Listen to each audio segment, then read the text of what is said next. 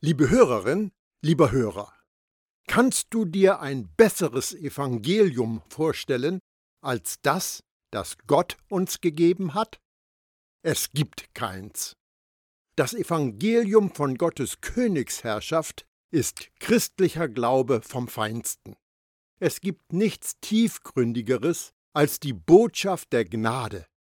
Du kannst das Wirken von Gottes Gnade niemals als erledigt abhaken. Wenn du jemals ein Haus gebaut hast, weißt du, wie wichtig ein präzises Fundament ist.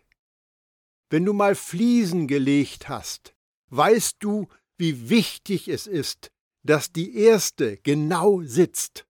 Wenn du darauf nicht achtest, gerät alles aus dem Lot. Wenn es nun darum geht, was du über Gott und über dich selbst glaubst und für wahr hältst, ist es umso wichtiger, dass du ein solides und exaktes Fundament hast, dass die erste Fliese genau sitzt. Doch ein anderes Fundament kann niemand legen, außer dem, das ein für allemal gelegt ist. Und dieses Fundament ist Jesus, der Messias. 1. Korinther 3, Vers 11. Ihr seid jetzt also nicht länger Fremde ohne Bürgerrecht, sondern seid, zusammen mit allen anderen, die zu seinem heiligen Volk gehören, Bürger des Himmels. Ihr gehört zu Gottes Haus, zu Gottes Familie. Das Fundament des Hauses, in das ihr eingefügt seid, sind die Apostel und Propheten, und der Eckstein dieses Gebäudes ist Jesus Christus selbst. Epheser 2, die Verse 19 und 20. Du bist für Gott kein Fremder, du bist sein Kind, eine Heilige, ein Heiliger.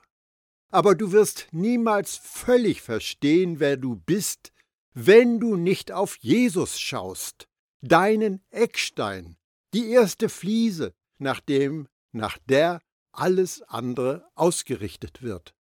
Er inspiriert dich in einer Weise, wie es niemand anderes tun kann. Gottes erste Botschaft an dich ist die Zusicherung seiner Liebe, Annahme und Sicherheit.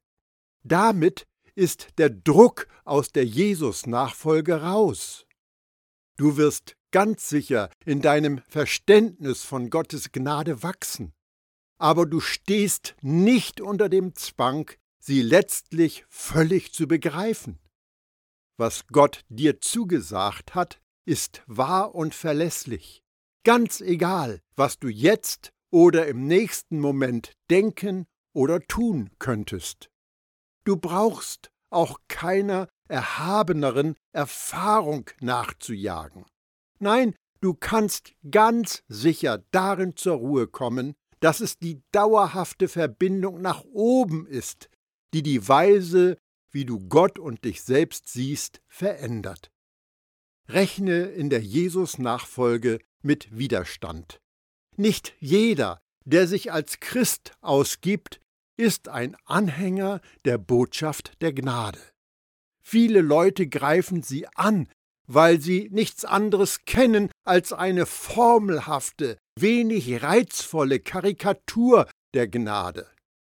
Sie sehen in der Gnade einen Freibrief zum Sündigen und bekommen nicht mit, dass sie auch ohne Freibrief munter drauf los sündigen. Solche Menschen sind weit davon entfernt, das Herz der Gnadenbotschaft zu erkennen. Im Evangelium der Gnade geht es um mehr als um Vergebung und dem Leben auf einer neuen Erde. Gott hat dich mit seiner Gerechtigkeit durchtränkt und hat dich ihr zum Sklaven gemacht. Du hast dich Gottes Güte hingegeben. Wenn du diese radikale Veränderung deines Wesens mit Vergebung und Gnade zusammenbringst, nimmt der Glaube Gestalt an. Er hat dann aus jeder Blickrichtung Hand und Fuß. Wenn du die Freudenbotschaft von Gottes Gnade richtig verstanden hast, wird Gottes Wesen und Weisheit offen zur Schau gestellt. Wegen Jesus hast du jetzt ein neues Herz. Gott hat diesen Austausch deines Kerns veranlasst und das wird nie wieder rückgängig gemacht. Er hat dir dein steinernes Herz weggenommen und dir dafür ein fleischernes gegeben. Das gewährt dir totale Vergebung und totale Annahme bei Gott, ohne Wenn und Aber. Gott fürchtet sich nicht vor dem, was du tun oder als was du dich erweisen könntest. Er weiß ja ganz genau, was er in Gang gesetzt hat, als dein Selbst mit einem neuen Herzen aus ihm geboren wurde. Und er wird es vollenden mit der Erneuerung deines Sinnes. So geh voran und lerne dein Herz kennen, in dem Jesus wohnt. Lebe von dort und lebe dadurch von ihm. Das ist ein total vertrauenswürdiger Weg, denn Gott bittet keinen nicht erneuerten Menschen, gut zu leben. Er fordert den Menschen mit einem neuen Herzen auf, aus diesem Herzen heraus zu leben. Das ist ein riesiger Unterschied. Wenn du möchtest, dass das Evangelium der Gnade in deinem Leben hervorragend funktioniert, dann bist du besser dran, wenn du eine Alles- oder Nichts-Haltung einnimmst. Das bedeutet grundsätzlich, dass du dich entscheiden musst, für wie wahrhaft vollendet du Jesus Wirken halten willst. Es ist für den Glauben gesund, wenn sich jeder Jesus-Nachfolger die folgenden Fragen stellt, die ich in drei Kategorien aufteile. Erste Kategorie Vergebung. Was glaube ich, wie viel mir vergeben ist? Umfasst das auch zukünftige Sünden? Hat Jesus nicht gesagt, es ist vollbracht?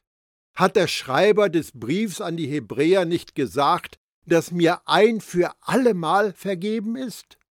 Welche Entscheidungen kann ich für mein Leben treffen, um meine totale Vergebung, Vergangenheit, Gegenwart und Zukunft mehr zu feiern, statt auf die Anklagen des Feindes einzugehen? Zweite Kategorie Freiheit. Wie frei bin ich vom Gesetz? Hat mich Jesus auch von den zehn Geboten frei gemacht?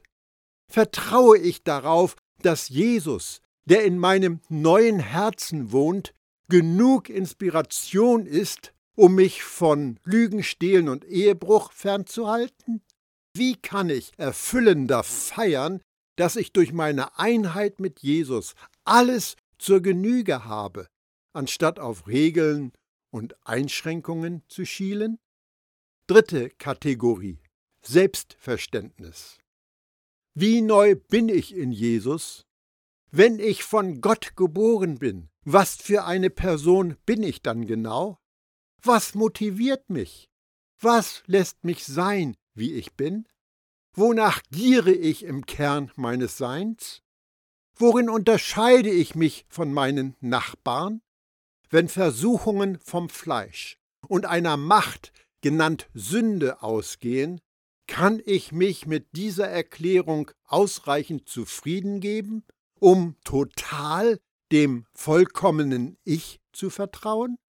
Welche Entscheidungen kann ich treffen, damit mein Selbst mit einem neuen Herzen und meine dauerhafte Verbindung mit Jesus von meinen Mitmenschen gesehen wird? Diese Fragen sind unerlässlich, da die Antworten sowohl schockieren wie auch befreien. Das Evangelium der Gnade ist immer besser, als du denkst, und die Wahrheit macht dich immer frei. Darum lass dir nicht von den Erinnerungen, die in deinem Kopf kreisen, sagen, wer du bist. Lass das Herz sprechen.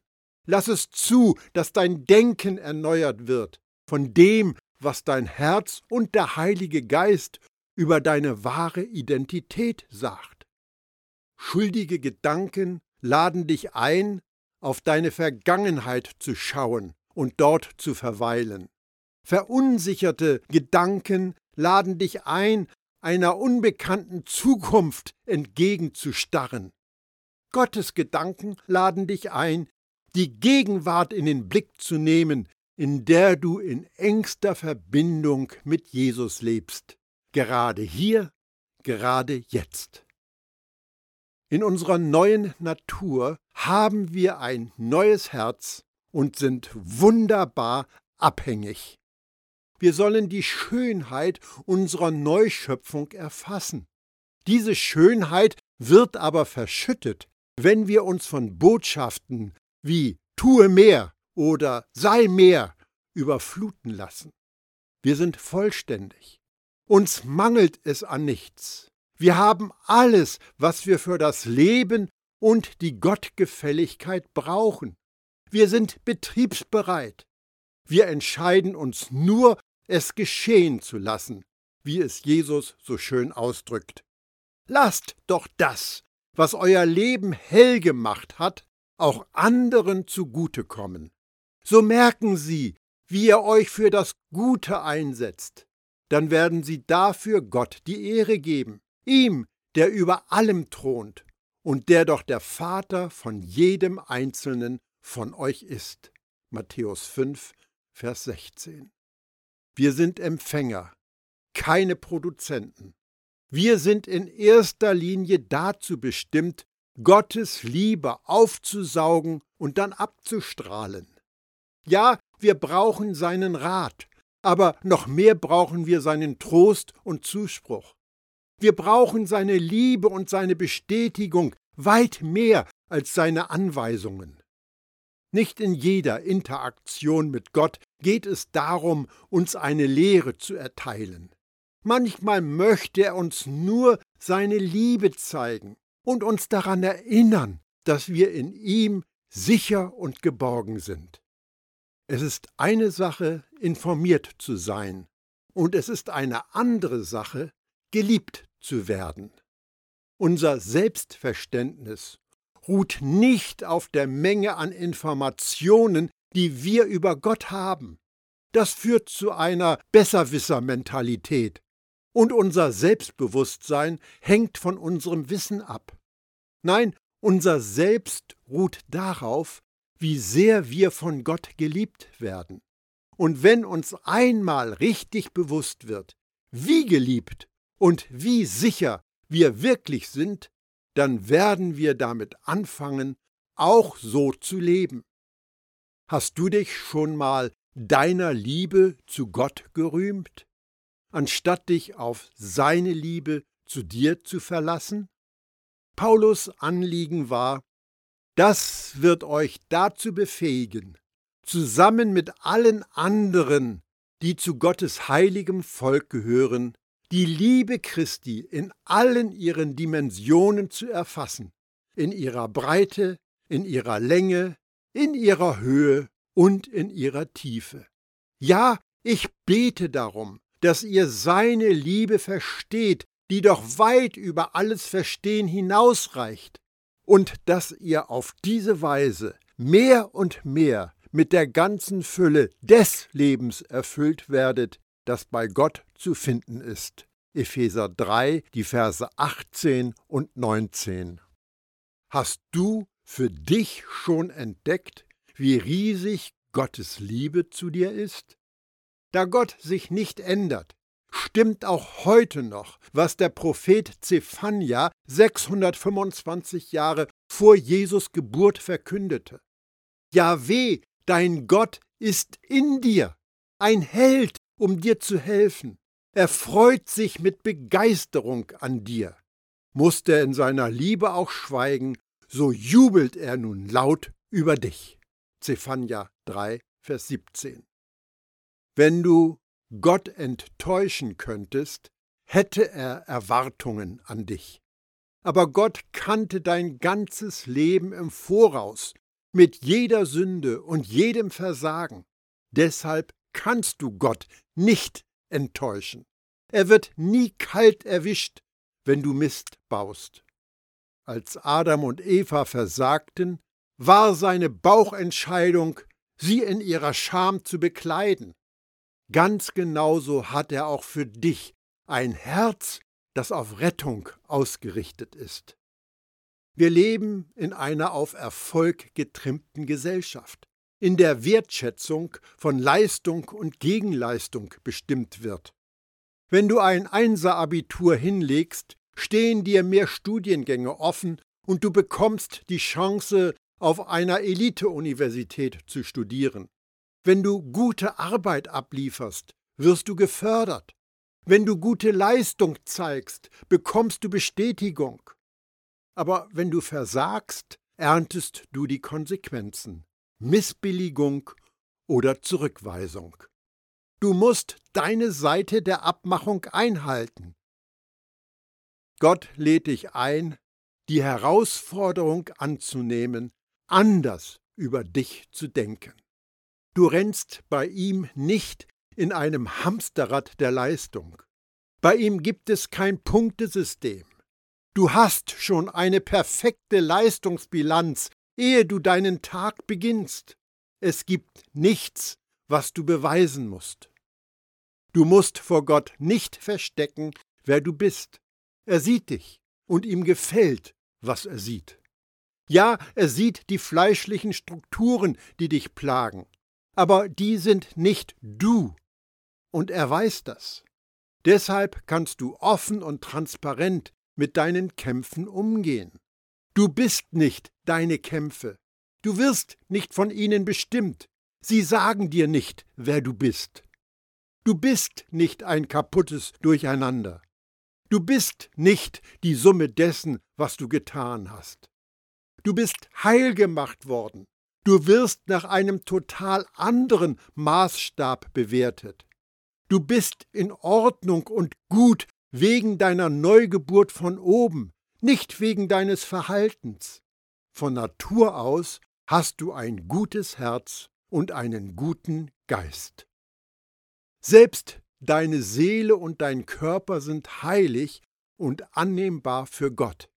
Er ist für dich und für alles von dir. Es ist absolut nichts verkehrt an dir, so wie du bist. Was wäre wohl anders an deinen Erfahrungen, wenn du tatsächlich der Wahrheit über dein neues Herz, dein neues Selbst und dem dir innewohnenden Wert für Jesus Glauben schenken würdest? Gottes liebende Annahme von dir, von allem von dir, ist mehr als ein Glaube. Es ist göttliche Erleuchtung für jeden Schritt, den du gehst, für jede Bewegung, die du machst. Jesus hat mal die eigenartige Aussage gemacht.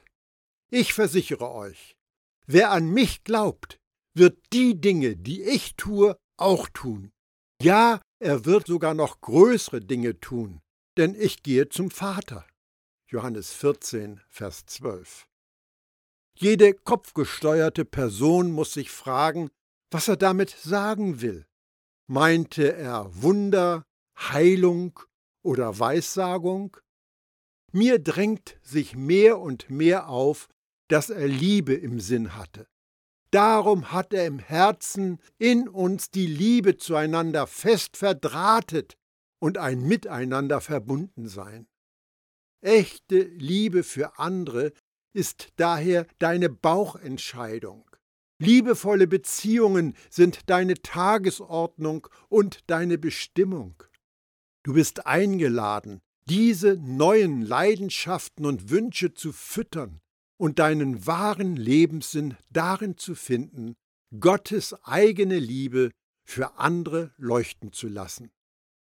Johannes hat folgende Worte von Jesus überliefert. Ein neues Gebot gebe ich euch. Liebt einander. Wie ich euch geliebt habe, so sollt auch ihr einander lieben. Daran werden alle erkennen, dass ihr meine Jünger seid, wenn ihr einander liebt. Johannes 13, die Verse 34 und 35. Wenn du für deine Liebe bekannt bist, was sagt das über deine Machart? dein Selbst. Du bist jetzt von Natur ein Liebhaber. Du brauchst dich nur für die Verfügbarkeit zu entscheiden, damit dein wahrer Daseinszweck freigesetzt wird. Es hilft dir ungemein, wenn du dein eigenes Herz kennst. Stell dir einmal die Auswirkungen vor, wenn du auch das Herz deines Partners, deiner Partnerin kennst, das Herz deiner Kinder und das Herz der Menschen um dich herum. Du wirst damit anfangen zu glauben, dass sie gut und Gottes Liebe wert sind, der Liebe, die in dir wohnt. Du beginnst ihnen zu vertrauen, und wenn das noch nicht gelingt, kannst du sie an Gott abgeben. So oder so, du kannst erkennen, dass ihr einen gemeinsamen Feind habt, die Sünde. Du bist nicht dein eigener schlimmster Feind, und das sind auch sie nicht. Sünde ist euer gemeinsamer Gegenspieler. Wenn man das verinnerlicht, regt das tiefere Beziehungen an, weil wir völliger wir selbst sein können und dem anderen die gleiche Freiheit geben. Wir hegen keine Absichten zu beeinflussen oder zu verändern. Stattdessen vertrauen wir dem Prozess, dass Gott jedem das Wachstum gibt. Menschen sind aufmerksam, wenn sie geliebt werden. Das überrumpelt sie. Sie registrieren das, denn das ist ungewöhnlich. Es mag sogar so rüberkommen, als wenn Agapeliebe fehl am Platz ist, wenn wir sie der ausbeutenden Welt geben, in der wir leben. Wir müssen bereit sein, für unsere Liebe zu unseren Mitmenschen total missverstanden zu werden. Liebe ist dienen. Vielleicht machen wir viel zu viel aus dem Wort dienen. Wir stehen alle im Dienst. Und wir sind alle befähigte Diener des neuen Bundes. Stelle nur sicher, dass es Liebe ist, mit der du dienst. Wenn du das tust, wirst du mit einem unvorstellbaren Gespür für den Sinn und das Ziel leben, wenn du dich an Gottes grenzenloser Liebe erfreust und sie weitergibst. Du, ein vollkommenes Du, nimmst Gottes Einladung an, vom Herzen her zu leben. Gott lädt dich ein, vom Herzen her zu leben.